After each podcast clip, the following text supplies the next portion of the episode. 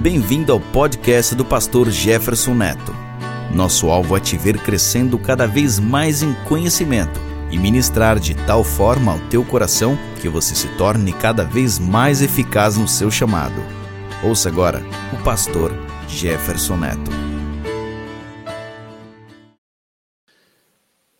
Senhor, nós te agradecemos nesta manhã, estamos diante da tua presença mais uma vez e agora vamos ler a tua palavra preciosa, incomparável, fiel Escritura. E pedimos que o Senhor fale aos nossos corações, nos ajude, nos exorte, nos oriente para a glória do teu nome. Amém. Graças a Deus. Bom, vamos a Deuteronômio capítulo 13. Eu quero ler um texto, eu quero continuar com a série sonhos, visões e mistérios de Deus. E hoje, especialmente, eu quero falar sobre os perigos dos sonhos da alma. Nós falamos um pouco na introdução dessa série sobre as fontes dos sonhos. Né? Nós temos sonhos divinos, temos sonhos malignos e temos sonhos da alma, sonhos do inconsciente, né? como a psicologia chama, mas teologicamente a gente sabe que são sonhos da alma, né? gerados pela alma. E nós vamos falar um pouco sobre isto, como identificá-los e quais são os perigos desses sonhos. Deuteronômio capítulo 13, do versículo 1 em diante.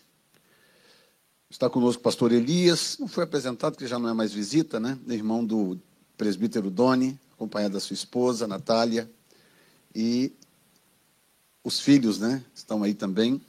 Deus abençoe vocês. Bem-vindos ao nosso meio. Deuteronômio capítulo 13, que diz assim: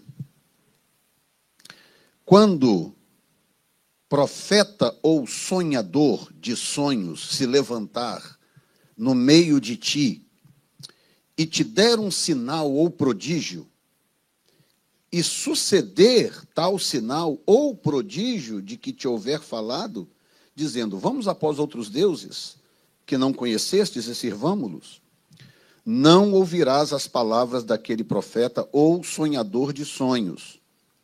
Porquanto o Senhor vosso Deus, escute bem esta parte, escute isto. Não ouvirás as palavras daquele profeta ou sonhador de sonhos. Por quê? Por que, que essas pessoas aparecem na vida da gente?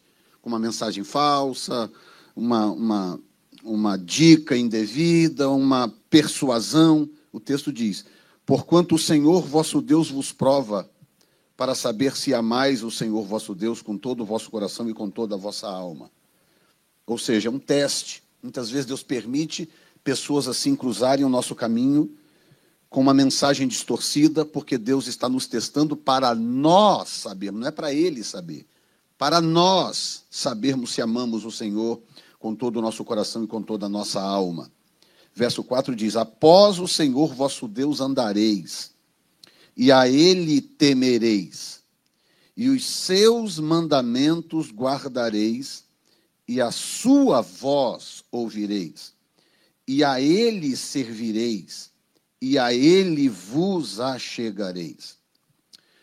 O verso 5 diz: E aquele profeta ou sonhador de sonhos morrerá, pois falou rebeldia contra o Senhor. Naquela época morria fisicamente. Hoje já não morre fisicamente, pelo menos não imediatamente, mas morre espiritualmente. Né? Rebeldia contra o Senhor vosso Deus, que vos tirou da terra do Egito e vos resgatou da casa da servidão para vos apartar do caminho que vos ordenou o Senhor vosso Deus, para andardes nele, assim tirarás o mal do meio de ti. Quando te incitar teu irmão, filho da tua mãe, ou teu filho ou tua filha, ou a mulher do teu amor, ou teu amigo, que te é como a tua alma, dizendo-te em segredo: Vamos e sirvamos a outros deuses que não conhecestes, nem tu nem teus pais, dentre os deuses dos povos que estão em redor de vós, perto ou longe de ti, desde uma extremidade da terra até a outra extremidade. Verso 8: Não consentirás com ele nem o ouvirás, nem o teu olho o poupará, nem terás piedade dele, nem o esconderás. Muito bem.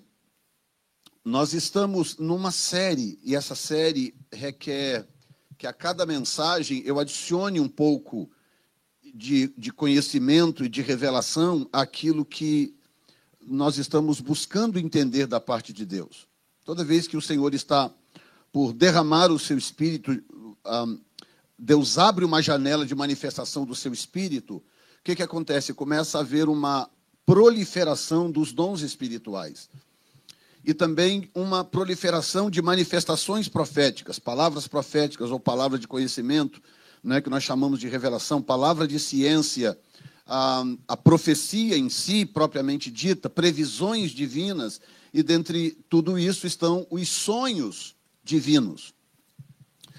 E nós gastamos até agora, essa é a quinta mensagem, portanto, nós gastamos quatro mensagens falando sobre os sonhos divinos.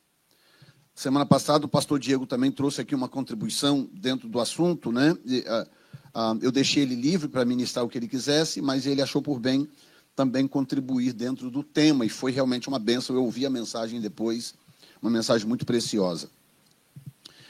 Hoje eu quero uh, chamar a sua atenção para o que, que acontece quando, uh, biblicamente, a pessoa não está fundamentada ou quando o seu ego, uh, o seu ego, lidera o seu comportamento ao invés do espírito.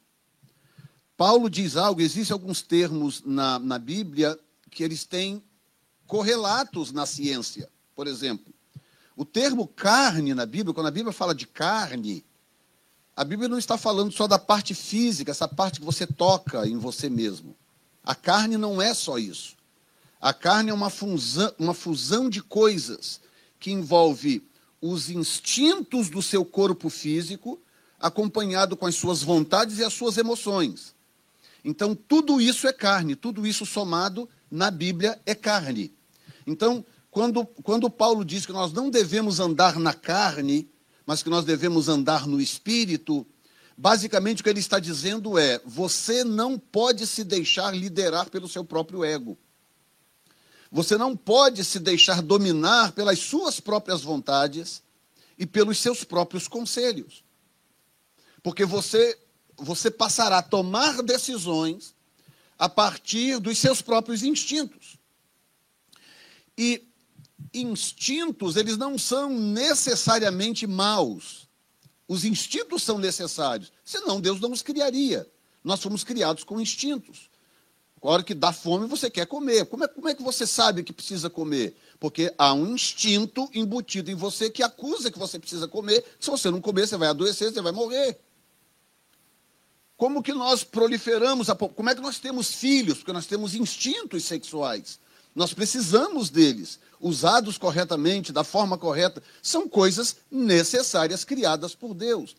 O problema, portanto, não é a existência dos instintos, o problema é quando eu me deixo dominar por eles, quando eles passam a ditar a minha vida, quando eles passam a determinar o que eu devo ser, o que eu devo fazer e como eu devo me comportar.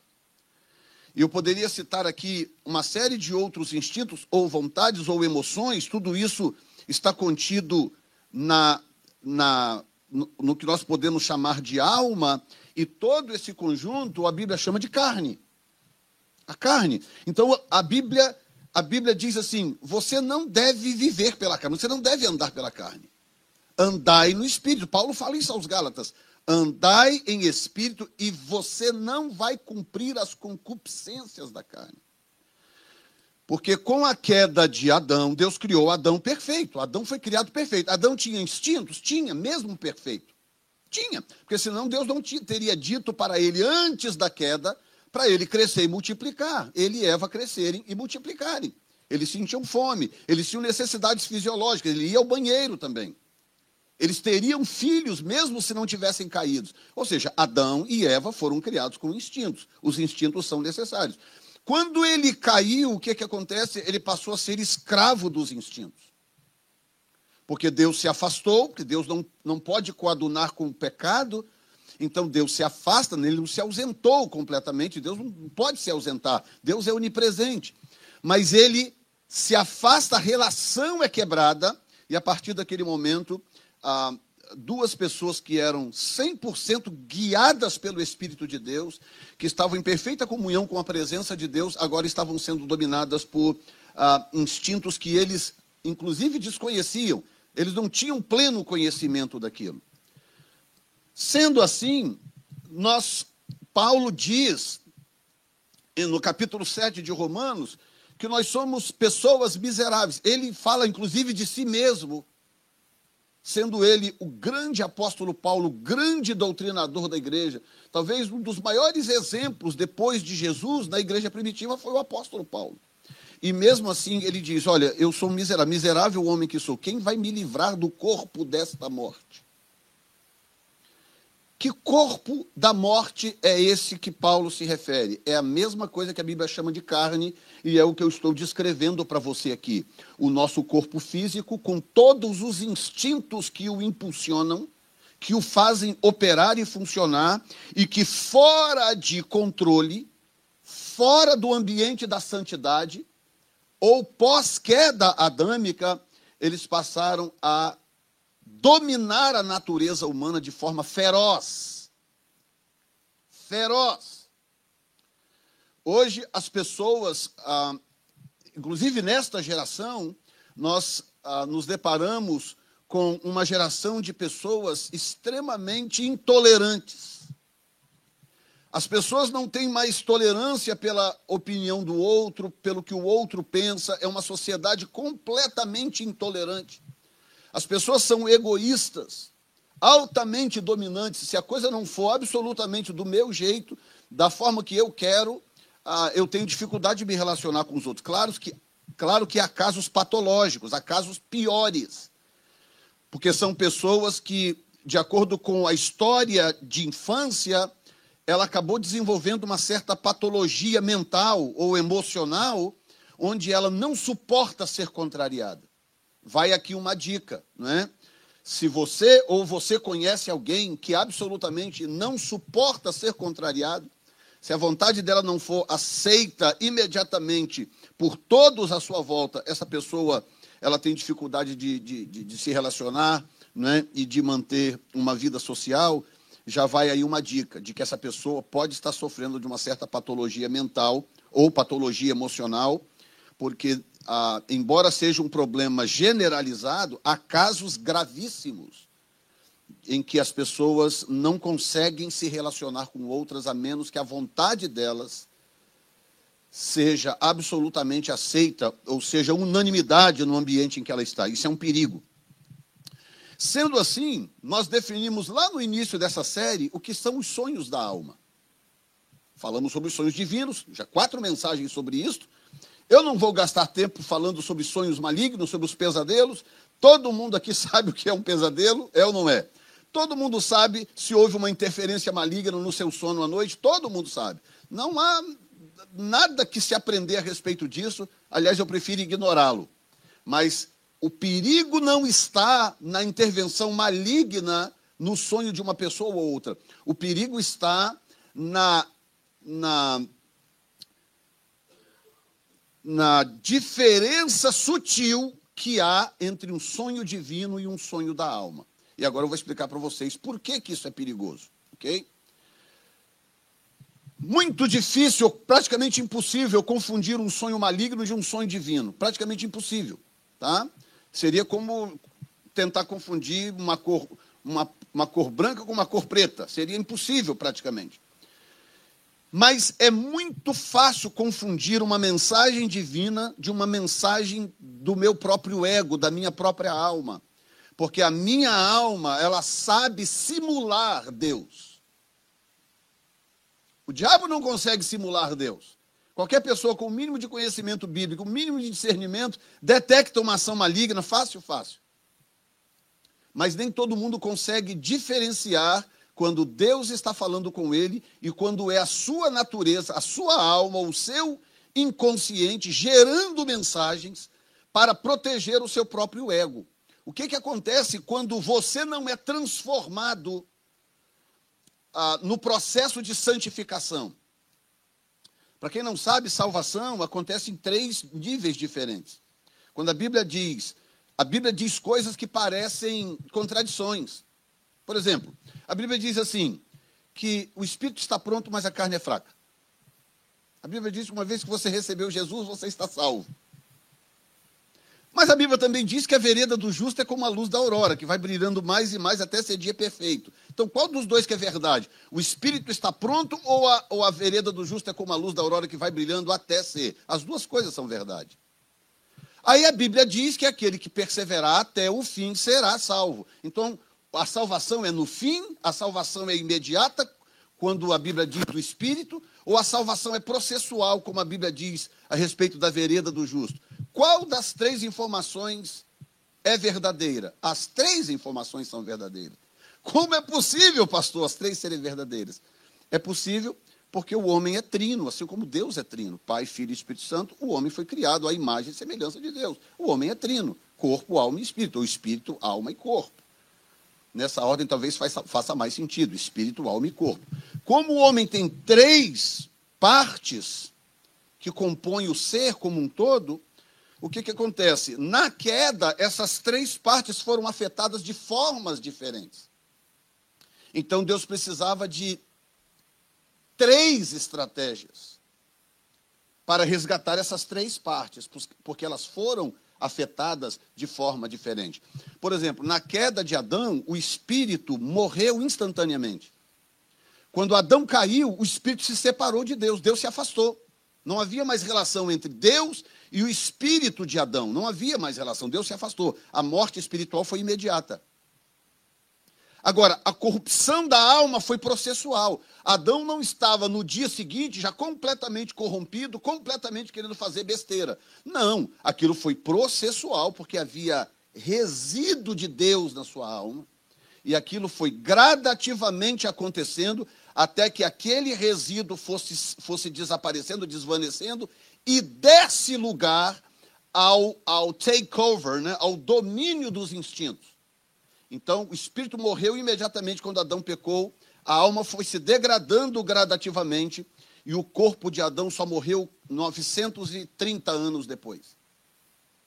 Então, o espírito morreu instantaneamente, a alma foi morrendo processualmente e o corpo só morreu no futuro. Então, o que, que Deus fez no processo de salvação? Ele estabeleceu o mesmo critério. Quando você aceita Jesus como seu Salvador, o espírito está pronto, o espírito é salvo instantaneamente porque foi a parte que morreu instantaneamente. Então, quando você aceita Jesus, o seu espírito é imediatamente reconectado com Deus. Mas aí agora você vai passar por um processo de santificação.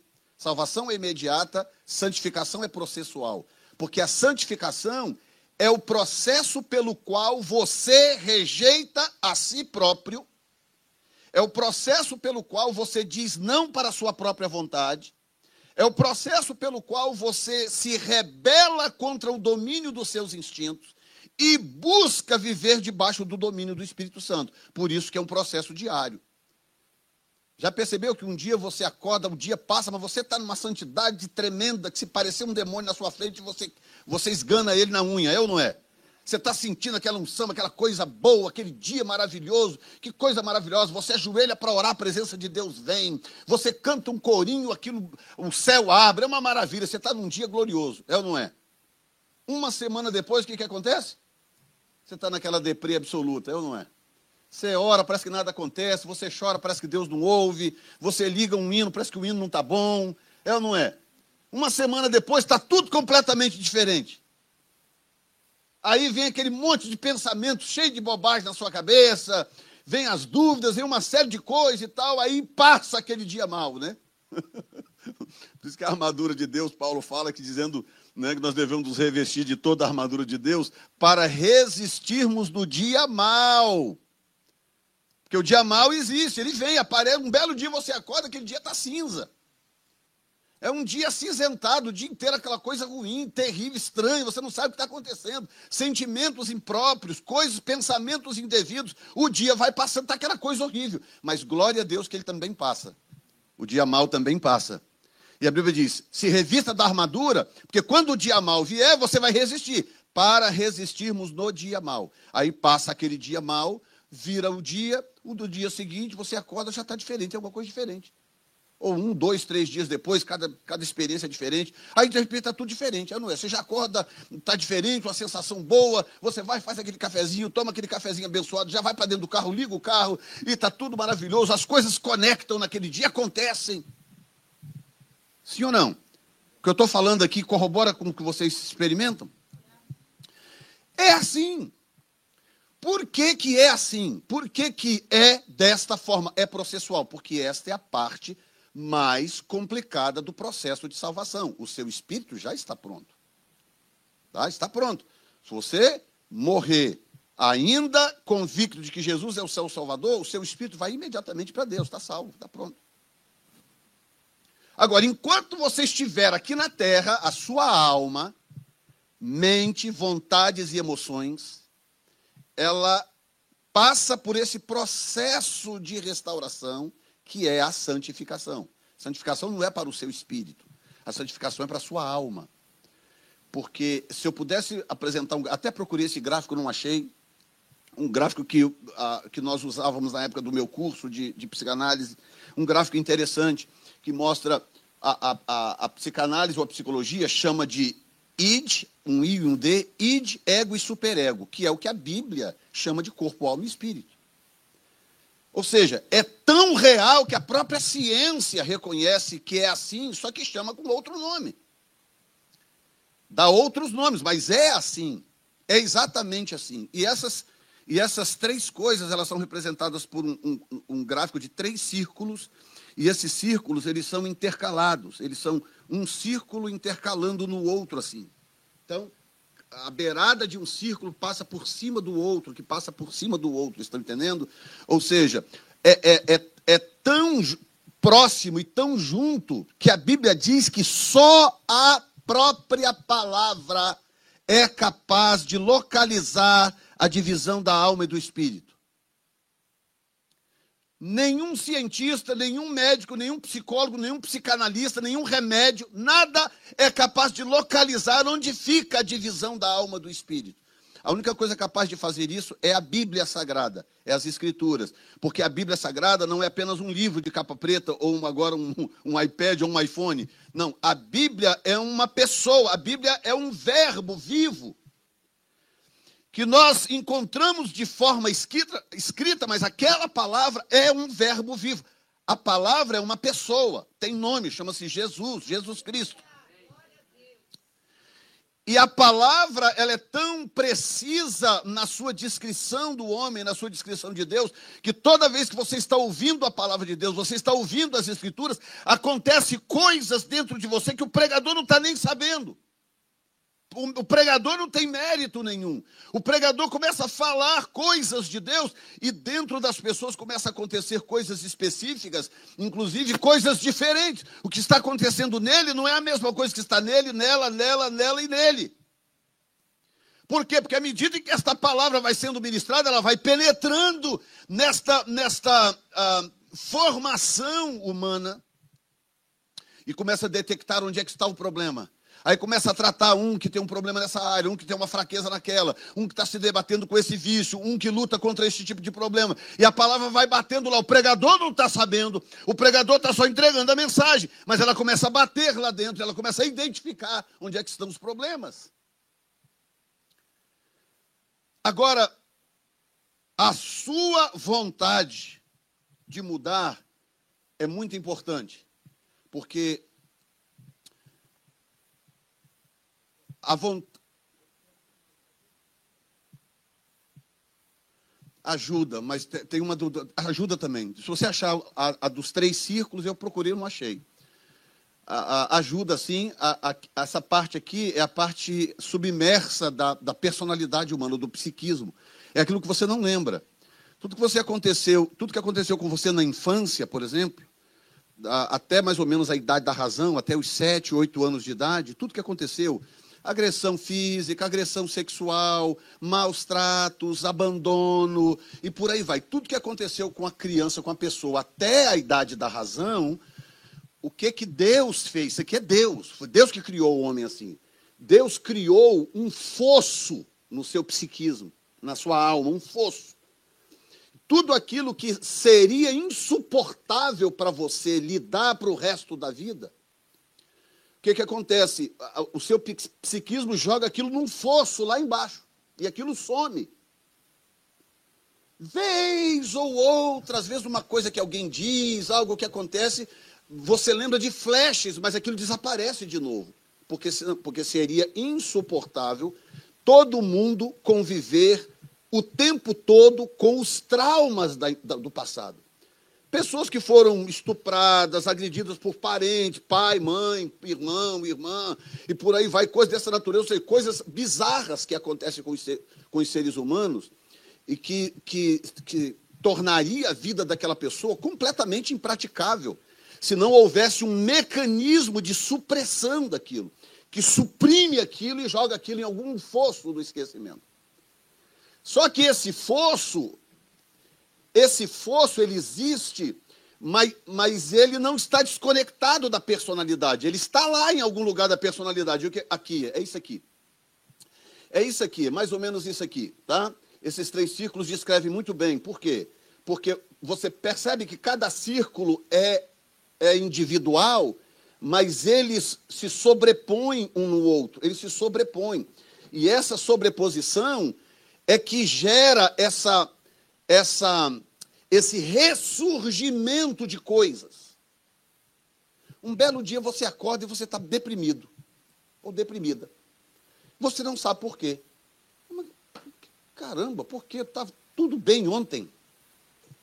Você não sabe por quê é porque tem coisas que estão subindo do fosso e nem sempre vem na sua mente de forma clara, consciente. Ah, eu estou deprimido hoje porque quando eu tinha quatro anos, cinco anos de idade, eu sofri isso, isso, isso. Não, não é assim.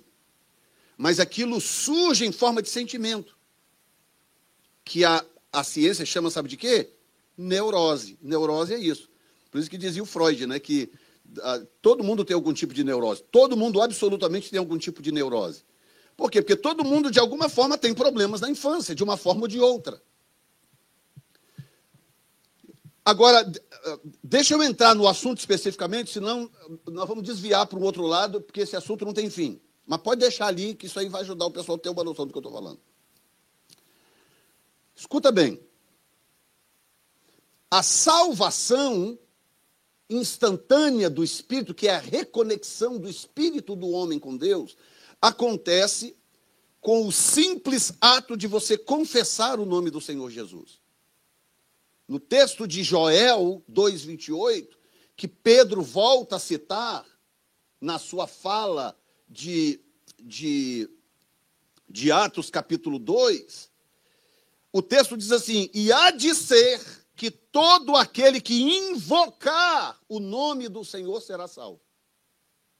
Quantas pessoas que foram salvos no leito de morte não tiveram tempo de aprender a orar, ler a Bíblia, ir na igreja, tomar ceia, nada disso, santificar a vida, eh, se converteu no leito de morte. Aquela pessoa foi salva? Foi. O pai da Zandra foi salvo no leito de morte. Salvo. Como que eu tenho certeza? Porque a Bíblia me diz que todo aquele que invocar o nome do Senhor será salvo. Essa, salvo, essa salvação é a salvação instantânea do Espírito, que é o que, que, no, que para efeitos futuros é o que importa, porque é o Espírito que vai para o inferno ou para o céu. É o Espírito humano que vai. Então a salvação é instantânea. Agora, o o, o, essa salvação acontece com um ato de escolha. Eu creio que Jesus é o Filho de Deus, eu aceito Ele como meu Salvador. Pronto, você crê, aceitou? Você está salvo. Salvo. Só você pode se desviar. Ele nunca vai te lançar fora. Ele disse: Todo aquele que o Pai me dá vem a mim, e o que vem a mim, de maneira nenhuma, eu lançarei fora. Jesus nunca vai te lançar fora. Só você pode abandoná-lo. Porque o livre-arbítrio continua. Agora, tudo que diz respeito à alma, a Bíblia apresenta como processual. A Bíblia fala sobre a armadura de Deus, uma batalha diária e constante para eu me manter na presença de Deus. A Bíblia fala sobre a vereda, que é como a luz da aurora, ela vai brilhando mais e mais até ser dia perfeito. Ou seja, quando você acorda de manhã, 5 horas da manhã, para ir trabalhar, o sol já está a pino? Não. Você entra no carro, tá aquela coisa meio escuro, meio claro, né? Aquela, aquele, aquele meio termo que não está nem escuro nem claro. Daí a pouco começa a clarear um pouco mais, aí vai clareando um pouco mais, aí vai um pouco mais, daqui a pouco, meio-dia, uma da tarde, o que acontece? O sol está pino lá em cima, né? Torrando a sua cabeça. É disso que a Bíblia está dizendo. A Bíblia está dizendo: você não deve desistir só porque a coisa não está maravilhosa como você gostaria, ou como às vezes até alguém erroneamente vendeu para você. Não, o que, que Jesus disse? No mundo mas tem de bom ânimo, porque eu venci o mundo. Então, o que, que Jesus está dizendo? Jesus está dizendo: vida cristã é uma vitória por dia. Você tem que, quando você acorda de manhã, você tem que estar determinado. Hoje eu acordei, que oração? Acordei, são cinco da manhã. Hoje eu vou santificar a minha vida. O diabo vai tentar de tudo. Vem aquela, não, mas você já fez ontem. Você já santificou ontem, precisa de exagero. Né? Você vai virar corola de igreja. É ou não é? Fanático. Não, você acorda de manhã e fala assim: hoje eu decido santificar a minha vida. É uma decisão diária. A vereda do justo é como a luz da aurora, que vai brilhando mais e mais até ser dia perfeito. O dia perfeito, nesse caso, não é a salvação eterna. O dia perfeito, nesse caso, é a maturidade cristã. É quando você atinge uma maturidade cristã, no, o, o, nível no qual, não é o nível no qual você nunca mais erra, não, mas é o nível no qual nem esses erros te afetam mais. Você já sabe o caminho de, de, de, de, consertar, de restaurar. Você já sabe o que fazer. Você já está amadurecido. O diabo não te pega mais com esses truquezinhos do início da sua conversão. Ele não te aprisiona mais dessas coisas. Você aprende a conviver com, com o, a, ou se relacionar dia a dia com Deus e com o Espírito Santo, de tal maneira que o que quer que aconteça, você está sempre pronto para consertar, para restaurar e voltar de novo para a, a, a condição original que é de filho de Deus. O, o, homem, o homem comum lá fora, ele é um pecador miserável longe de Deus, tentando aqui e acolá, tentando de alguma forma encontrar a Deus. O homem salvo é diferente. Ele é um filho de Deus que de vez em quando faz bobagem, mas sabe o caminho para voltar para a condição e se manter na presença de Deus. Quem está entendendo?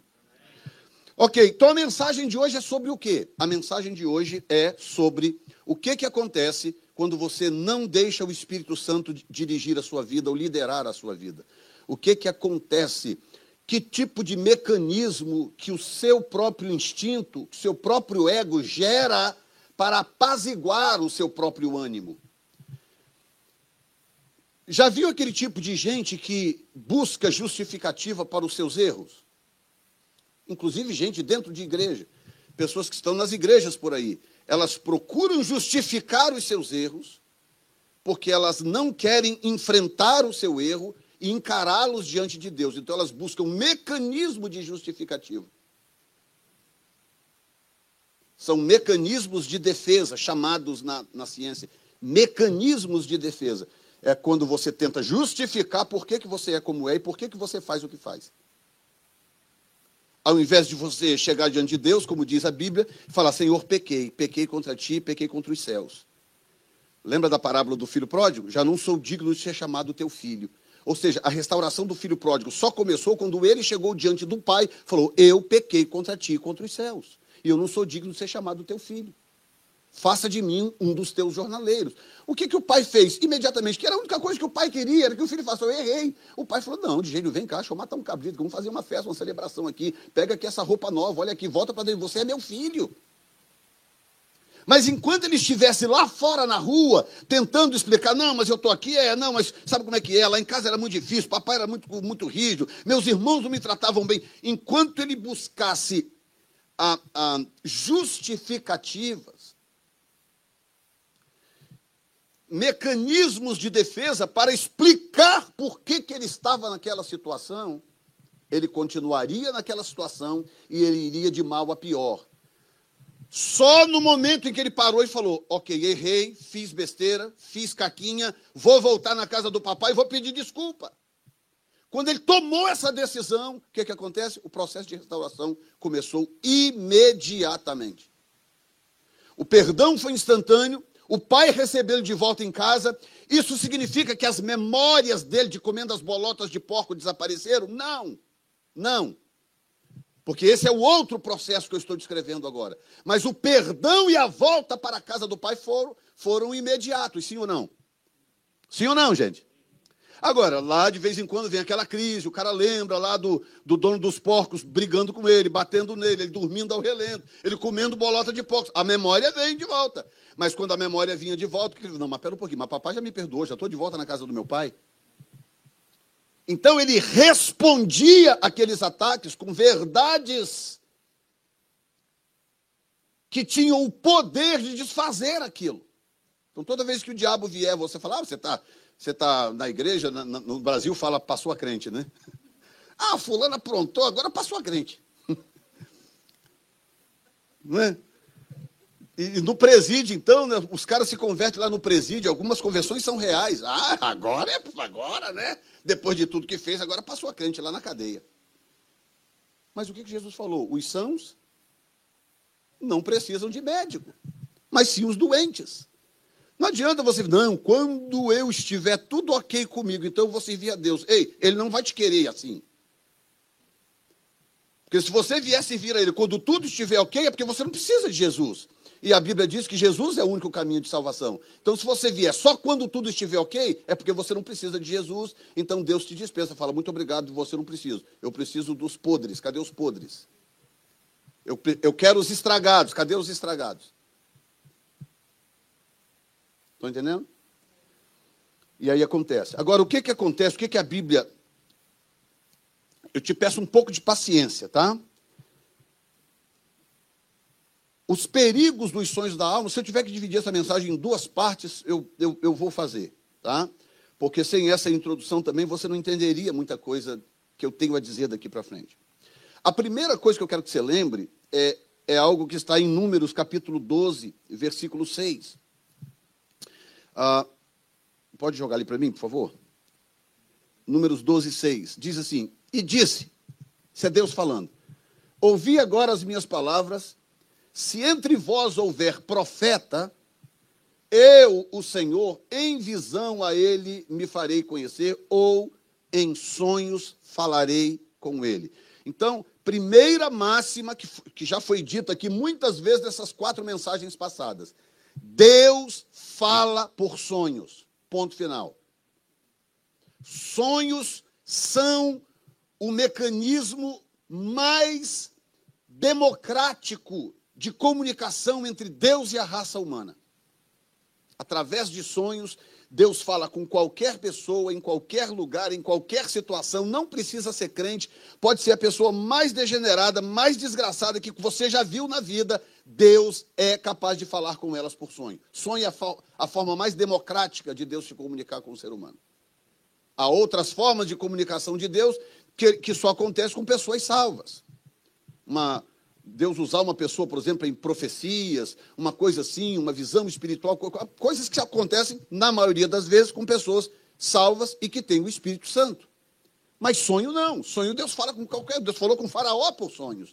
Deus falou com, com, com Abimeleque por sonhos. Deus falou com, com, com tantos outros, com pessoas que estavam na, na presença de Deus, pessoas desviadas e gente pagã. Deus falou por sonhos. Então não há nenhum problema nisso. Essa máxima tem que ficar registrada. Deus fala através dos profetas ou de qualquer pessoa por sonhos e etc. Tá? Mas quando Deus não está usando os seus sonhos ou se manifestando nos seus sonhos para falar com você ou para falar com alguém através de você, o que é que acontece? Você próprio tem dentro de você uma fábricazinha de pensamentos, de ideias e de visões. Você é um ser vivo, inteligente. Assim como você está acordado, você tem ideias, noções, toma decisões, faz coisas. Quando você dorme, o seu consciente adormece, o seu intelecto, a sua razão adormece, mas o seu, o seu inconsciente, aquele fosso que você viu aqui embaixo, que você não tem acesso a ele acordado, ele ressurge. E ele traz visões, ele traz ideias, informações, uma série de coisas. E é aí que está o perigo, porque quando você entrega o seu coração ao Senhor e você não se deixa liderar pelo Espírito Santo, e não é fácil. Não adianta você virar e falar assim, não, pastor, tá, comigo está tudo tranquilo porque eu sou dirigido pelo Espírito Santo. Porque é uma luta diária. Diária. Constantemente. Quando você decide orar, quando você decide jejuar, quando você decide não fazer certas coisas, quando você decide não abrir a boca para dizer certas coisas, quando você rejeita pensamentos ruins que vêm na sua mente. Isso é diário. Não tem uma só pessoa aqui nessa sala, incluindo eu, que já esteja 100% dirigido pelo Espírito Santo e que não precise lutar contra coisas ruins durante o dia. Paulo Paulo, o apóstolo Paulo, o grande apóstolo dos gentios, falou: Miserável homem que sou, quem me livrará do corpo desta morte? O bem que eu quero fazer, eu não faço. O mal que eu não quero fazer, tipo, que eu juro que eu não vou fazer, eu faço. Ele diz: Miserável homem que sou. Mas aí no final ele diz: Mas graças a Deus pelo nosso Senhor Jesus Cristo. Por quê? Porque Paulo reconhecia que se ele se afastasse de Jesus um milímetro que fosse, as coisas começariam a dar errado, dar problema. Porque a minha garantia de que eu vou vencer essa batalha diária até o fim da minha vida é eu estar perto de Jesus, colado nele, junto dele. E como que eu faço isso? Lendo a palavra, orando, buscando a Deus, jejuando, presente na casa de Deus, porque ouvir a palavra gera fé. A fé vem pelo ouvir e ouvir a palavra ou pela palavra de Deus. Ler a palavra de Deus gera fé? Provavelmente sim, mas a Bíblia não diz que a fé vem pelo ler. A, fé, a Bíblia diz que a fé vem pelo ouvir. Então a palavra tem que entrar nos seus ouvidos, ela tem que entrar audivelmente pelos seus ouvidos. E quando ela entra, o que, que acontece? Gera fé no seu coração. Portanto, no final deste culto, você terá mais fé do que você tinha ontem. Porque você ouviu a palavra de Deus, ela entrou nas, nos seus ouvidos e ela permeou o seu coração. Você pode dar um glória a Deus essa manhã? Deus está falando com alguém aqui hoje? Ok, o que, que acontece então quando a minha própria alma gera sonhos? Vamos primeiro rever algo que eu falei na primeira, na primeira mensagem. Qual é a diferença entre um sonho divino e um sonho da alma? O sonho divino, ele tem algumas características. Eu não vou lá atrás na lista agora, mas característica número um: ele vem para me edificar, ele vem para me exortar, ele vem para me consolar, porque são os três pilares do profético na Bíblia. E terceiro lugar, ele vem para trazer informações do futuro, previsões do futuro. Aí tem aqueles, aqueles 14 ah, tipos de sonhos que nós colocamos aqui. Dentre os 14, oito que eu considero assim, bem específicos, bem importantes. Depois, quem, quem não pegou essa mensagem, volta lá atrás da mensagem sobre os 14 tipos de sonhos divinos, né? os sonhos especificamente divinos.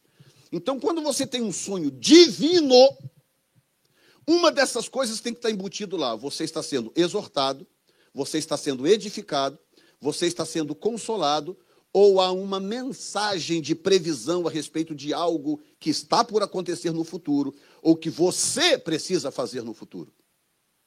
Ok? Muito bem. Os sonhos da alma, eles não são capazes de fazer nenhuma dessas quatro coisas. A alma não vai te edificar, a alma não vai muito menos te exortar, porque a alma protege o seu próprio ego. O ego é o centro da alma. A alma protege-se a si mesma. Toda vez que acontece algo, você está aborrecido, que você está triste, alguém te magoou, seja lá o que for, o que, que a Bíblia diz? Vamos comparar aqui. O que, que a Bíblia diz quando alguém te magoou, alguém te dá um tapa na cara, alguém faz algo contra você? O que, que a Bíblia diz? A Bíblia diz: perdoa, dá a outra face, entrega a túnica. É o que a Bíblia diz. Mas o que, que a alma diz? Não, você não pode passar, isso é humilhação. De jeito nenhum. Não aceite isso, não aceite uma coisa dessa. Não, ele não é melhor do que você, ela não é melhor do que você. Esse fulano, ciclano, de jeito nenhum. Outra coisa, já fez isso quantas vezes? Não, você, de jeito nenhum. Outra coisa, você é filho de Deus. Aí a alma começa a gerar justificativo. Não, você é filho de Deus. Não, o Espírito Santo habita em você. Não, isso é coisa do diabo. O Satanás está no fulano, no ciclano, etc. A alma começa a gerar argumento para proteger a si própria. Exatamente. Aí começa a arrumar textos bíblicos. Não, ai de quem tocar o ungido do Senhor. Por que isso? Por que aquilo? Ou seja, a alma está protegendo-se a si mesma. Aí você vai dormir de noite você tem um sonho. A pessoa, a tal pessoa maligna que te perseguiu, que te maltratou, que fez isso ou aquilo, capotando o carro oito vezes. É ou não? Aí você acorda de manhã, ó, oh, Deus falou comigo essa noite, hein? Tu verás o que é, porque Deus falou, Deus falou coisa nenhuma com você. Isso é o seu, isso é o seu, é o seu uh, inconsciente, é a sua própria alma arrumando justificativa para apaziguar o seu próprio ego. Porque uma das coisas que a alma faz, escute bem, aqui vai um segredo, tá? Uma das coisas que a alma faz muito bem é convencer o seu próprio ego de que você é melhor do que todo mundo que está à sua volta que você é o filho de Deus preferido, tocou em você, morre.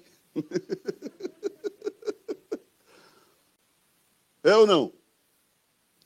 Você é o filho de Deus preferido, então não mexe comigo que vai dar problema. A alma, a alma convence, convence o ego dessas coisas. O, o, o, seu centro, o seu âmago, que é o ego. A alma convence muito bem. Então você é o filho de Deus preferido. Tocou em você, morre. Tocou em você, pega câncer. Sim ou não? Já viu isso por aí? Quando muitas vezes, o que, que acontece? Que a Bíblia, o que, que a Bíblia diz?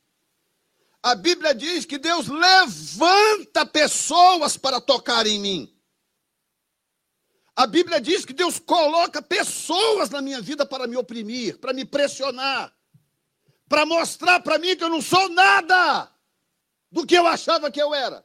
Deus usa pessoas para isso. Lembra da história de Nabucodonosor em Jerusalém? Lembra que Deus levantou a, a Jeremias para começar a falar: o negócio é seguinte, aí, eu avisei para vocês, vocês não quiseram, né? eu estou trazendo aí Nabucodonosor, estou trazendo a Babilônia aqui. Quando ele chegar, abra a porta da cidade e se rendam a ele, porque ele vai escravizar vocês. Ah, mas ficou todo mundo irado. Não, de jeito nenhum. Aí começou a levantar lá uns profetas de meia tigela, aqueles profetas de WhatsApp, sabe? O profeta. Aí começou a chegar mensagem no WhatsApp do rei. Não, de jeito nenhum. Deus gosta demais dessa cidade. Não, não dá ouvido a Jeremias, não. Isso é um traidor. Não, como que Deus vai entregar essa cidade santa na mão de um rei pagão? Hã? É o profeta que ouve a alma, exatamente. Aí vem Jeremias. Ah, Jeremias apanhou, jogaram ele numa cisterna, aquela Daí a pouco vem Jeremias de novo, com uma canga na cabeça assim. Sabe o que é canga? Né? Aquela coisa que eles botavam nos bois, o jugo, né? Que eles colocavam nos bois para arar a terra. Vem Jeremias com, aquele, com aquele jugo, aquela canga no pescoço, entrando pelo palácio adentro. Aí todo mundo parou e falou: Ih, vem de novo esse cara aí, esse profeta. Olha aí, aí vem Jeremias. E Jeremias para diante do rei e fala assim: Assim te fará o rei da Babilônia. Aí levanta lá um, um profeta falso, acho que é Ananias, depois acha o nome dele aí, um tal de Ananias, acho que é Ananias. Levanta um cara lá, não, olha a palavra de Deus está comigo, assim diz o Senhor. Aí pega o negócio lá, bate na canga do, do Jeremias, quebra tudo e fala, assim diz o Senhor, quebrarei o jugo do rei da Babilônia porque eu amo esta cidade, essa cidade é minha, porque vocês, vocês são especiais, vocês são melhores do que os outros, vocês são meu povo e tal. Tudo mensagem do ego. E Jeremias olhou para ele e falou assim: Pois eu te digo, o rei da Babilônia virá, ele vai invadir esta cidade, e ainda este ano tu morrerás. Hã? Ananias, não é? Acho que é esse o nome, depois confere aí. E aí o que, que acontece? Vem o rei da Babilônia, invade a cidade, bota fogo em tudo, destrói os muros, derruba o templo. E o profetinha falso morre naquele mesmo ano, ele morre do jeito que foi profetizado por Jeremias. Aí, o que, que Deus faz? Deus chama Nabucodonosor um rei pagão que adorava Marduk, idólatra, de uma nação muito rebelde, Deus chama Nabucodonosor de meu servo. Fala assim: Eis que vos enviarei para a Babilônia, e vocês servirão a Nabucodonosor, meu servo. O servo, nesse caso aí, não é o servo como a gente conhece hoje, o servo temente a Deus, fiel, que ora, Bíblia na mão. Não, é o instrumento. Que Deus está dizendo o seguinte: esse é o instrumento que eu estou usando agora, para te corrigir, para te punir, para te exortar, para tentar salvar a sua alma, que está indo para o inferno. Ou seja, era isso que Deus estava dizendo. Nabucodonosor é o meu instrumento, é o meu servo, eu estou usando ele para isso. Então vamos acabar com essa bobagem de que tocou em mim, o dedo cai. Não, porque muitas vezes Deus olha para o caboclo e fala: você está muito arrogante, você está muito soberbo. Eu vou colocar umas pessoas na sua vida para você se sentir miserável. Jeremias 28, 10. Se puder colocar aí, pode colocar. Jeremias 28, 10. Eu vou colocar umas pessoas na sua vida para você se sentir bem miserável, para você entender que você não é melhor do que ninguém. Aí Deus começa, começa as coisas a acontecerem. Ou alguém aqui acha que tem alguma coisa na sua vida que está fora do controle de Deus? Sim ou não? Tem alguma coisa na sua vida fora do controle de Deus? Que Deus não tenha permitido acontecer? Hã? Então Ananias, vírgula, o profeta, olha lá, tomou o jugo do pescoço do profeta Jeremias e o quebrou, verso 11. E falou Ananias na presença de todo o povo, dizendo: Assim diz o Senhor. Assim, passados dois anos completos, quebrarei o jugo de Nabucodonosor, rei da Babilônia, de sobre o pescoço de todas as nações. E Jeremias, o profeta, seguiu o seu caminho. Ananias errou só por 68 anos de diferença. Porque o cativeiro era de 70. E Jeremias falou: não, 70 anos vocês ficarão no cativeiro. Não, mentira, só vai durar dois anos e tal. E a Bíblia fala sobre isso. Sabe o que, a, Bíblia, a Bíblia nos dá algumas, algumas, algumas alertas? Então eu vou passar para você aqui essas alertas, porque eu não quero passar do horário, ah, pelo menos não exageradamente. Apesar que todo mundo vai almoçar aqui daqui a pouco, está todo mundo feliz da vida, né? O preço para almoçar na igreja é, é o culto demorar mais.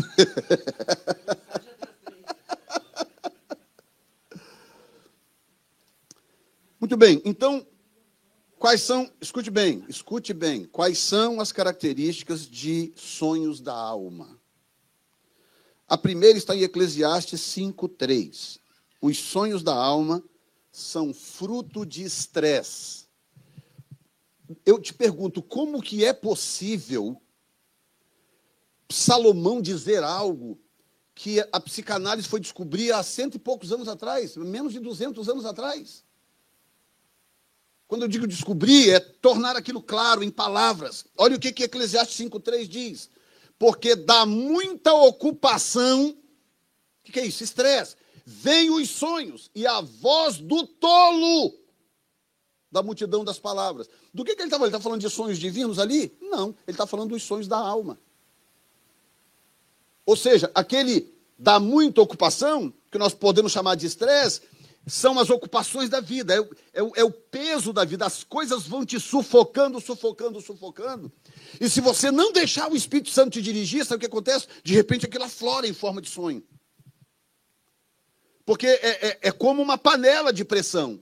O, o, o inconsciente é uma panela de pressão. Você vai socando coisa ali dentro, vai socando, socando, socando. Uma hora aquilo tem que sair de alguma forma, em forma de vapor pelos pinos. E o sonho, ou os sonhos, são uma dessas formas de escape desse estresse da sua alma. Pastor, o que, que eu devo fazer? primeira coisa que você deve fazer é orar a Deus e falar: Senhor, eu, eu rejeito todas as informações que o meu próprio inconsciente tem para me passar. Eu rejeito. Eu quero as informações que o Senhor tem para me passar. Porque quando Deus fala com você, quando Deus fala com você em sonho, meu Deus, um sonho de Deus pode mudar a sua vida. Cadê a Zandra? Chama, chama para cá. Aliás, quem estiver lá, chama para cá. Depois cada um esquenta o seu prato no micro-ondas. Escute bem o que eu vou te falar. Quando Deus fala conosco por sonhos, o benefício é tão grande. Por isso, aí está o perigo de você não entender ou não ouvir o que Deus está te falando. Principalmente por sonhos, já que sonhos são parábolas em formas de imagem. Nem todo sonho você entende instantaneamente. Apesar de que algumas pessoas aqui já compartilharam com o pastor, eu estou entendendo melhor o que eu sonho agora depois dessa, dessa, dessa série. Eu estou entendendo, estou começando a entender as coisas. As pessoas que assistem o nosso culto online, nós temos uma média aí de 2.500 pessoas por semana que assistem os nossos cultos, nos dois canais, o da igreja, no, no, no, meu canal. E, e a, os testemunhos estão lá. Você pode, inclusive, entrar, eles são públicos. Estão lá as pessoas, olha, eu estou entendendo agora o que eu sonho, está fazendo sentido as coisas que eu sonho. Por quê? Porque essas coisas não são ensinadas praticamente em lugar nenhum um, um caso aqui, outro ali, casos isolados.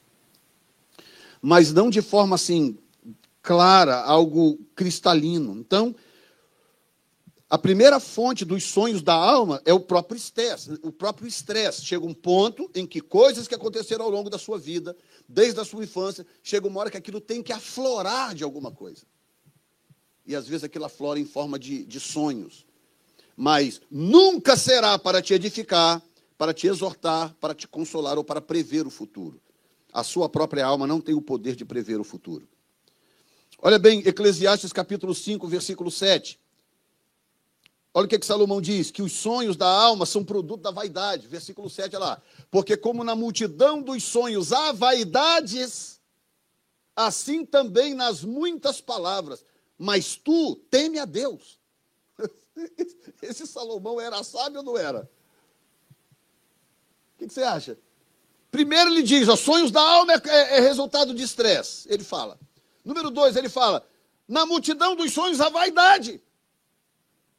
Por isso que quando você tem sonhos da alma, normalmente o seu ego é massageado, é o outro que vai morrer, é não sei o quê, é o, é o fulano que aprontou com você, que Deus está pesando a mão, e por aí vai. Ou seja, são são sonhos produzidos pela sua própria vaidade, porque na sua vaidade você é melhor do que os outros. Na sua vaidade você sabe mais do que o outro. Na sua vaidade você é mais santo do que o outro, você é mais espiritual do que o outro. O outro cometeu o pecado tal que você nunca cometeu, mas você esquece dos outros 28 que você cometeu. A sua vaidade faz você esquecer essas coisas. E você olha para o outro como se o outro fosse pior. Está entendendo? E isso não é ação do espírito, isso é ação da sua própria vaidade. E é o que ele está dizendo. Como na multidão dos sonhos, há vaidade. Mas ele está dizendo, mas por favor, teme a Deus. Mas você teme a Deus. Viva para Deus, sirva a Deus, busque a Deus. E ele vai te ajudar, amém ou não? Jeremias capítulo 23, versículos 26 e 27 nos dizem que os sonhos da alma tendem a nos afastar de Deus. Olha isso, gente. Até quando sucederá isto no coração dos profetas que profetizam mentiras e que só profetizam do engano do seu coração? Profetizam de quê? Coração na Bíblia é uma palavra para alma. Eles profetizam do engano da sua própria alma. Diz: os quais cuidam fazer com que o meu povo se esqueça do meu nome, pelos seus sonhos, que cada um conta ao seu próximo. Assim como seus pais se esqueceram do meu nome por causa de Baal. Olha bem, gente, como é que a Bíblia pode falar essas coisas tão claramente assim? Como é possível que a Bíblia, esse texto aí tem o que? 2.600 anos. 2.600 anos tem esse texto, e Jeremias vem, volta no versículo 26. Ah, Jeremias vem e diz claramente: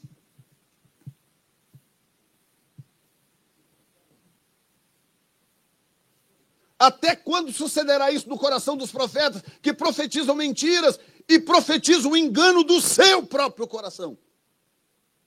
Que uma coisa é quando Deus fala comigo algo, outra coisa é quando eu quero muito que algo seja dito. E isso se aplica, não sei se tem pregadores me ouvindo, isso se aplica para os pregadores que usam o púlpito para ficar mandando recado privado para os outros.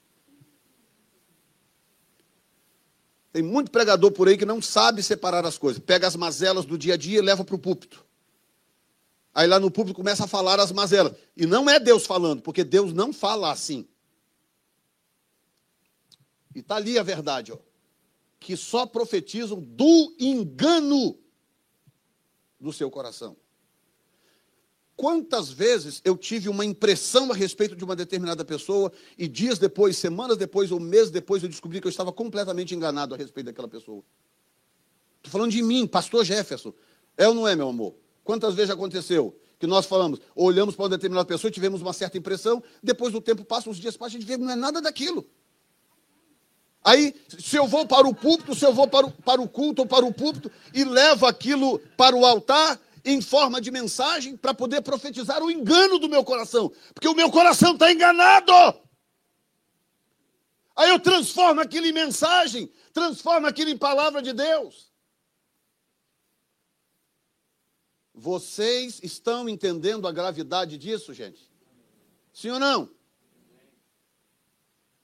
Quem vai para o púlpito pregar, ou que seja aconselhar, seja lá o que for, tem que fazer com pureza de coração tem que falar a palavra de Deus, deixa o resto com Deus, deixa o resto com o Espírito Santo. Ninguém é mais esperto do que o Espírito Santo, ninguém é mais amoroso, misericordioso do que o Espírito Santo. Você, quem aqui tem mais de um filho? Levante a mão. Mais de um. Ok, quando um filho provoca o outro.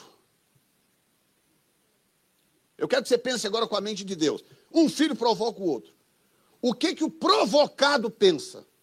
Ah, mas você vai ver quando o papai te pegar.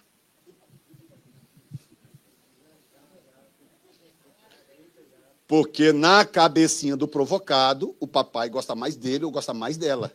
E o irmão que está fazendo o que não deve, que está provocando, que isso e aquilo, quando o papai pegar, vai destroçar ele, sim ou não?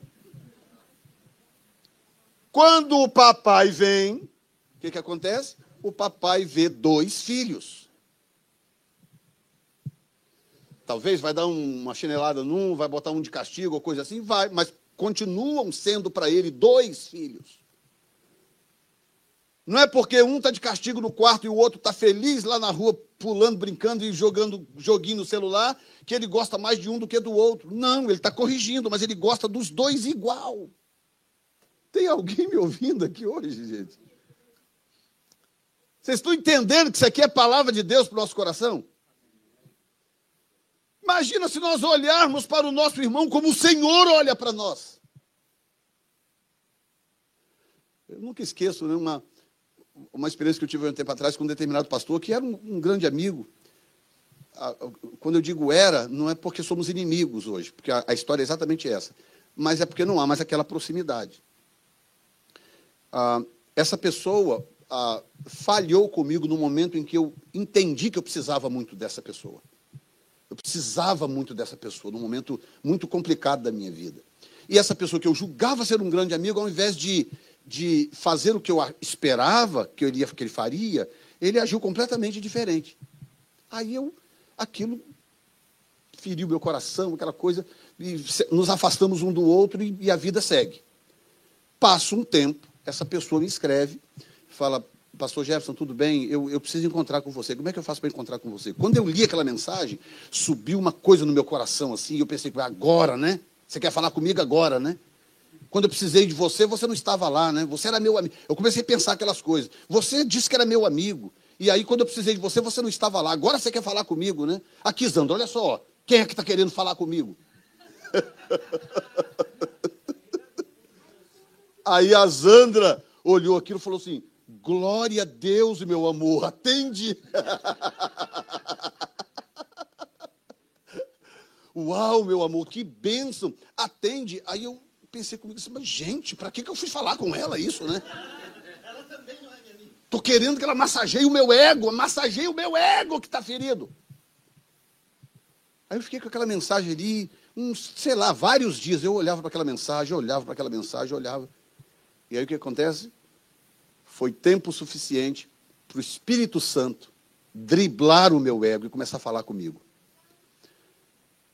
O que, que você gostaria que acontecesse se você tivesse aprontado com alguém e você buscasse essa pessoa para fazer um concerto e ela te ignorasse e te rejeitasse? O Espírito Santo começou a falar ao meu coração. Como que você se sentiria? Se você descobrisse que errou com alguém e você tentasse fazer um concerto com essa pessoa e essa pessoa te ignorasse. Você é melhor do que ele? Você nunca errou na vida? O Espírito Santo começou a ministrar o meu coração. Aí eu fui, depois de dias, dias mesmo, eu fui e respondi. Falei, ô, fulano, tudo bem? Tudo bem. Sim, eu posso te atender. Ah, tal dia, a gente estava em Ashland ainda, a igreja, a igreja em Ashland, ah, o culto é tal dia, tipo assim, se você quiser que venha no dia do culto, apareça aqui, eu estou aqui, eu converso com você.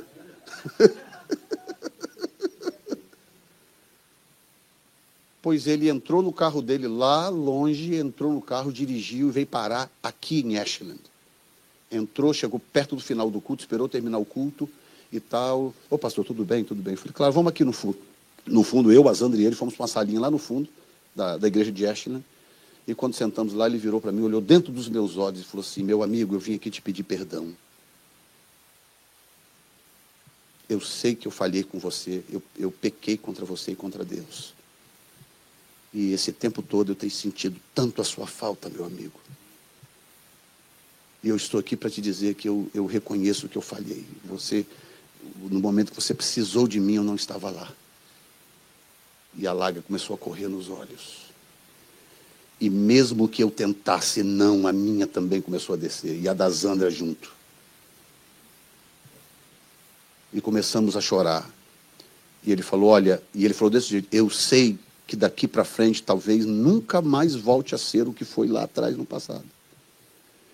E eu vou entender isso. Mas eu quero pelo menos sair daqui hoje sabendo que você me perdoou. Agora, meu irmão, tu tem que, eu não vou nem dizer que tu tem que ser ímpio, porque até ímpio perdoa numa hora dessa. Você tem que ser muito ruim para você, diante de uma situação dessa, falar: Não, não te perdoo porque você fez isso, fez aquilo, fez assim, fez assado. Não, a lágrima já estava decorrendo, eu usando, todo mundo, os três chorando. Eu peguei e falei: oh, meu irmão, realmente, se eu te disser que eu não me decepcionei na época, eu vou estar mentindo, mas essa postura sua conserta tudo. Conserta tudo. Vamos orar aqui, me dá um abraço. Dei um abraço nele, oramos juntos. Ali juntos, abraçamos, oramos juntos e terminamos, despediu, ele foi embora para casa, coração leve, certamente, eu com coração leve, porque depois daquilo tudo, o que, que acontece? Aí vem aquela coisa do espírito, né? Você fez a coisa certa. Porque do contrário, sabe o que, que teria acontecido? O diabo ia usar isso contra mim. O tempo ia passar depois, meu ego ia se sentir bem, aquela coisa do ego, mas o diabo ia me acusar. Você não tem autoridade para falar de perdão. Você não pode pregar sobre perdão. E o diabo ia me acusar diante de Deus. Como é que o senhor sabe disso? Leia o livro de Jó.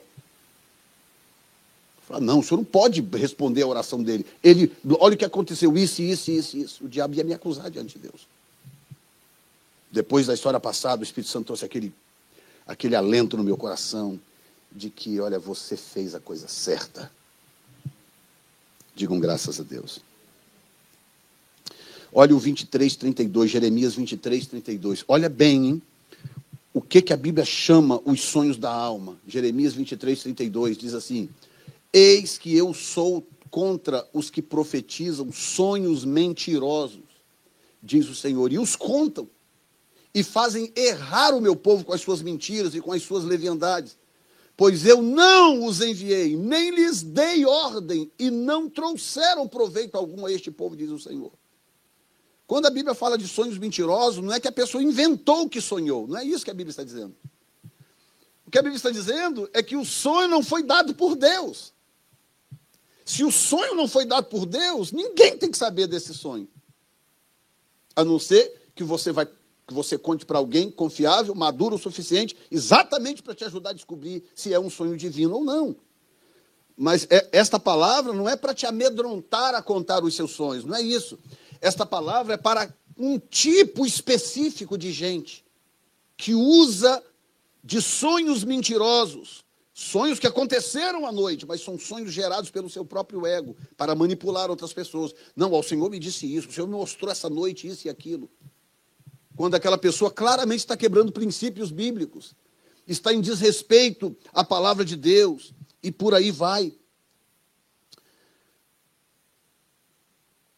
E aí, Jeremias 27, olha bem, Jeremias 27, 9 e Jeremias 29, 8, 27, 9 diz assim: Não deis ouvidos aos vossos profetas e aos vossos adivinhos e aos vossos sonhos e aos vossos agoureiros e aos vossos encantadores que vos falam dizendo: Não servireis ao rei da Babilônia. São sonhos da alma, não são? Porque só entendia o que, que o rei da Babilônia representava naquele momento quem estava em sintonia com Deus. Com Deus. E aí Deus está dizendo: não dá ouvido para esse povo que anda sonhando por aí, dizendo que o rei da Babilônia não vai vir, hein? Não dá ouvido a eles. É Deus falando, dizendo: não dê ouvido, porque é sonho de mentira. Jeremias 29, 8 também diz assim: Porque assim diz o Senhor dos Exércitos, Deus de Israel: Não vos enganem os vossos profetas que estão no meio de vós, nem os vossos adivinhos, nem deis ouvidos aos vossos sonhos que sonhais. Escute bem, preste atenção, eu vou terminar logo daqui a, daqui a pouco, logo em seguida. Mas ouçam isso.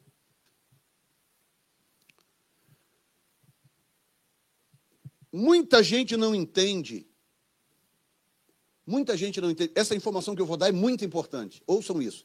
Muita gente não entende que Deus trabalha em cima do princípio da lei da semente. O que que isso significa, pastor Jefferson? Significa que se eu estou plantando algo bom aqui, daqui a pouco essa colheita emerge. Aí eu largo e começo a plantar algo que não presta aqui. O fato de eu estar plantando uma semente má aqui não cancela essa colheita. Quem está me acompanhando? O que significa que muitas vezes a pessoa está usufruindo da bênção de Deus, resultado da semente que ela plantou ontem, e ela está agindo erradamente, se comportando de forma indevida, mas ela é enganada pela sua própria alma, porque ela ainda está colhendo a coisa boa de ontem.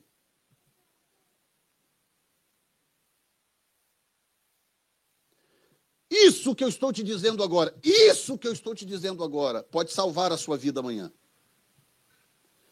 Portanto, o seu referencial não é a sua colheita. O seu referencial é a sua semente. Porque você pode estar colhendo. O que, que você mais gosta de comer aí? Vamos. Uma fruta e boa, uma verdura que você gosta muito. Vamos lá. Abacaxi, caju, goiaba. Você está plantando aqui. Maravilha, maravilha. Porque você está fiel a Deus. Você, aí você está plantando, plantando, plantando. Aí você enjoa daquilo. Vem para cá começa a plantar pimenta indiana. Pimenta malagueta. Mas como a colheita daqui ainda está dando, porque ela, aquela semente ainda produz, você continua no erro da semente má, porque a colheita anterior mascara para você o real estado da sua alma. Escute bem, Hebreus 13, 17. Vou dar um exemplo prático para vocês.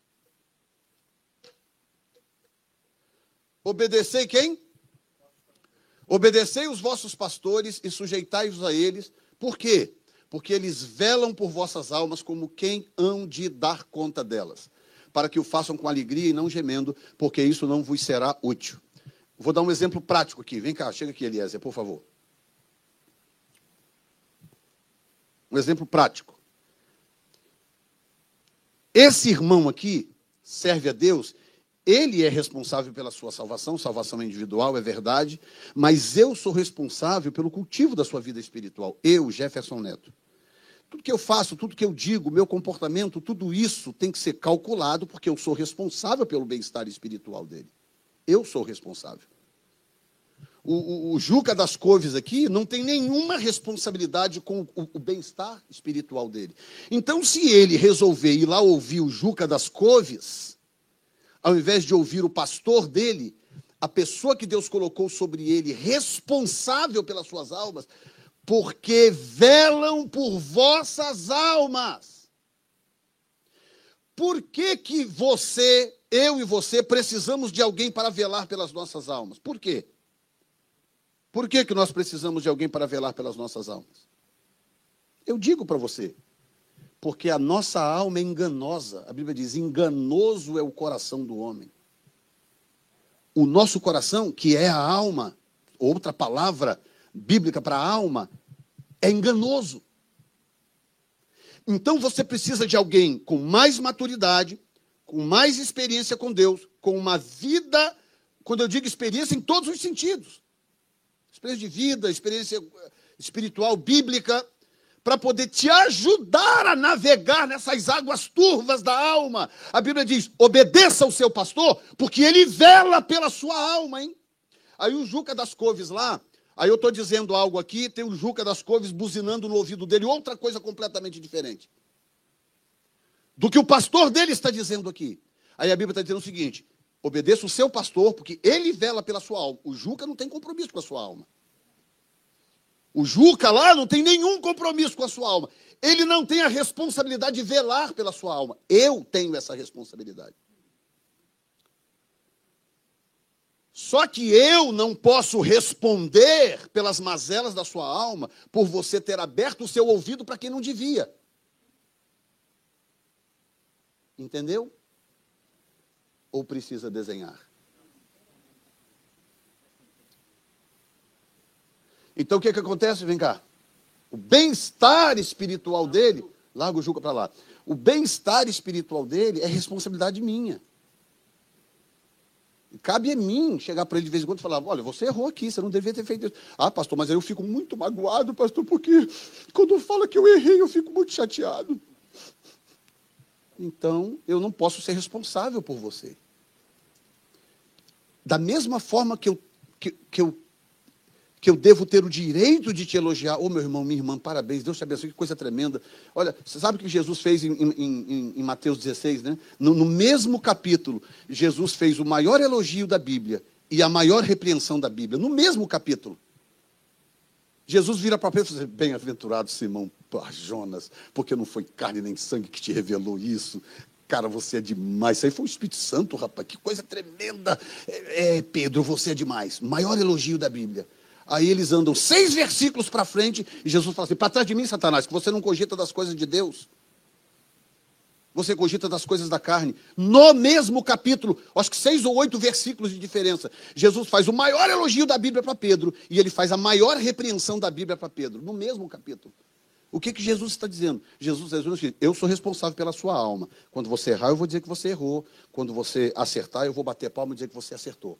Jesus não tinha nenhuma dificuldade de elogiar ninguém, mas ele também não tinha nenhuma dificuldade de repreender ninguém.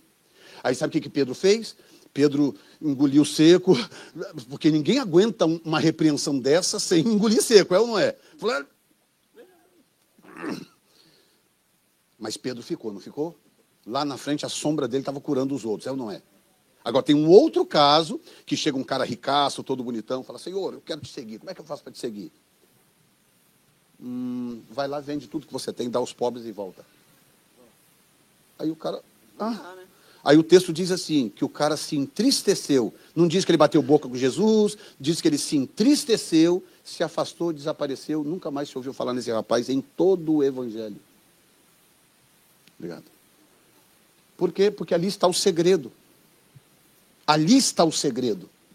Hebreus capítulo 13, versículo 17. Este é o segredo. E algumas pessoas estão sendo enganadas pela, pelo seu próprio ego, por quê? Porque a, a, as coisas estão aparentemente dando certo. Não sabe ela que aquela colheita vai passar e a próxima colheita também já está a caminho.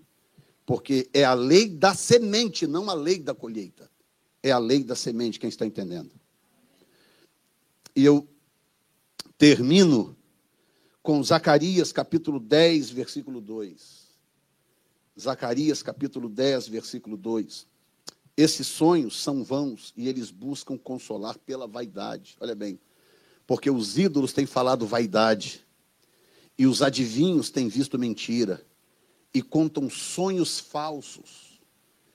Com vaidade consolam. Por isso seguem o seu caminho, o seu caminho, como ovelhas. Estão aflitos, porque não por que, que eles estão aflitos? Aflito porque não tem pastor. Como assim não tem pastor? O pastor da igreja foi embora? Não, é porque ele não se submete. Ele não tem pastor. O pastor da igreja está lá, mas ele não tem pastor. Ele segue o seu caminho. Ele segue a sua própria vontade. E aí o que, que acontece? Quando você decide ser a sua própria cobertura, eu encerro com essa máxima da Bíblia. Há uma máxima na Bíblia. Ninguém pode ser a sua própria cobertura. Qual é a máxima da Bíblia? Nem Jesus foi a sua própria cobertura. Uh, pastor, que escândalo. Nem Jesus foi a sua própria cobertura. Ele tinha uma cobertura terrena, que era João Batista, por isso que ele foi batizado por João, e ele tinha a sua cobertura espiritual, que era o Pai. Ele dizia: Eu não faço nada sem antes ver o Pai fazendo.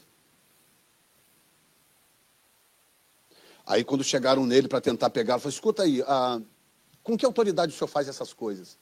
Aí ele virou e falou assim: Eu respondo se vocês me disserem o seguinte: O batismo de João é de Deus ou dos homens? Aí eles ficaram assim, hum, puxaram no cantinho. Se a gente disser que é de Deus, ele vai perguntar por que a gente não crê. Se a gente falar que é dos homens, o pessoal vai linchar a gente, porque eles acreditam que João é profeta. Então, já sei que eu vou responder. Nós não sabemos se o batismo de João é de Deus dos homens. Aí Jesus fala, ok, tão pouco responderei de onde vem a minha autoridade. Ou seja, o que Jesus estava dizendo? Eu não sou a minha própria cobertura. Eu tenho cobertura. Por isso a minha autoridade é legítima. Jesus não tinha problema de alma, Jesus não tinha problema de ego, Jesus não tinha problema de personalidade, Jesus não tinha problema de caráter. Jesus era saudável, saudável, saudável e saudável. Jesus era perfeito, perfeito, perfeito e perfeito. Morreu assim, por isso venceu a morte e ressuscitou ao terceiro dia porque era e é o Filho de Deus. Coloque-se de pé neste momento.